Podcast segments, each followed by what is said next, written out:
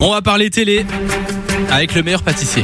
Exactement, on va parler euh, plus précisément de Cyril Lignac parce que du petit écran à- aux salles obscures, parfois il n'y a qu'un pas. Et ça, notre ami Cyril l'a bien compris. Alors non, il ne va pas jouer dans le prochain Marvel, mais c'est bien un biopic documentaire sur euh, Cyril Lignac qui est en cours de préparation. Pour le cinéma Pour le cinéma, exactement. Alors ça fait maintenant deux ans euh, qu'il est suivi au quotidien par un réalisateur de cinéma qui est Hervé Martin Delpierre à qui on doit notamment le documentaire sur les euh, Daft Punk. D'accord. Et euh, ben voilà, en fait, il faut savoir qu'en plus de ses participations à la télé, Cyril Lignac fait partie des personnalités préférées des Français. Et d'ailleurs, le chef préféré des Français. Puis en plus de faire la star à la télévision, c'est aussi un véritable homme d'affaires puisqu'il a au total 7 restaurants, 5 pâtisseries, une chocolaterie. Ah oui. Et depuis peu même, il a un bar à Londres. Alors c'est vraiment sur ces activités euh, là que va se concentrer euh, le film.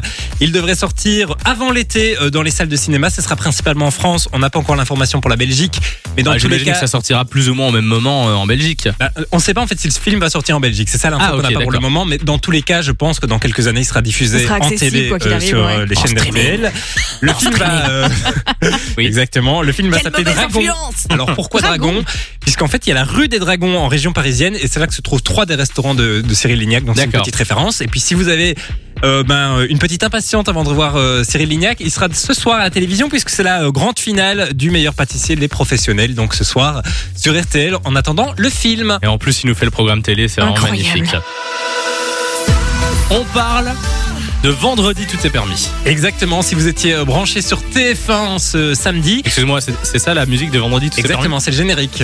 J'ai jamais entendu. regardes pas souvent l'émission, toi. Mais non. Mais si, je- j'ai déjà regardé, mais j'ai jamais entendu ça. Eh bien, figure-toi que l'émission elle a fêté ses 10 ans. Alors, vendredi, Ouais. tout est permis, fête ses 10 ans un samedi soir. Jusque-là, tout est logique. Ça fait donc euh, depuis 10 ans, en total, 218 épisodes qui ont été tournés. Le premier, c'était le 16 décembre 2011. Et euh, c'est depuis le Palais des Sports, devant plus de 2000 téléspectateurs, non, spectateurs, que l'émission a fêté son anniversaire, euh, avec une cinquantaine d'invités. On parle de Jarry, de Kev Adams, de Claudia Tagbo, À tous les Bruno grands noms et les grands visages de Voilà. l'émission, j'imagine. Bruno Guillon et Cartman aussi qu'on entend euh, sur Fun Radio. Il y avait aussi Camissaire, Arnaud Ducré et Baptiste Diabiconi. Il y avait Elise Moon aussi, et j'ai cru voir euh, un article qui disait qu'apparemment il y a eu une polémique, qu'il avait l'air de, de, de se faire chier en fait euh, pendant Mais l'émission. non Ouais. Alors moi j'ai pas vu l'émission, mais il y a eu plein de tweets de gens qui disaient Elise Moon, euh, il dort ou quoi? Voilà. Eh ben, figure-toi que c'est pas la, la plus grosse polémique de l'émission, puisque je vous disais, euh, Baptiste Diabiconi était invité. Ouais. Il a été hypnotisé par Mesmer, qui était lui aussi invité de l'émission, sauf que Arthur, quand il était sous hypnose, lui a demandé d'embrasser une des filles qui était euh, présente en tant qu'invitée. ouais.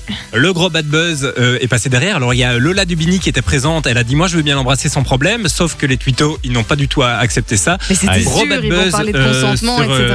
bah, exactement, Ah gros ouais. bad buzz sur l'émission. On parle de problèmes de consentement et puis une séquence très rabaissante, euh, disent aussi les twittos. Donc voilà, à vous de faire votre propre avis. Il faut quand même savoir que depuis 2016, l'émission est un peu en chute. Même en, en grosse chute libre, Euh, Ouais. elle n'a pas su trop se réinventer, c'est ce qu'on lui reproche souvent. Mais euh, pour l'anniversaire, il y avait quand même 3,2 millions de téléspectateurs. Et il faut Ça savoir va. aussi que C'est diffusé euh, tard, non? non, c'est- euh, c'était diffusé en prime. Ah là c'était en prime. ouais. Il faut savoir aussi que ça a été adapté dans 24 pays à travers le monde en 10 ans. Donc voilà, Donc quand même un beau succès quand même un beau pour succès, notamment pour le décor penché qui, qui fait que cette émission est adaptée. Merci Simon pour Avec les infos euh, télé. Fun Radio. Enjoy the music.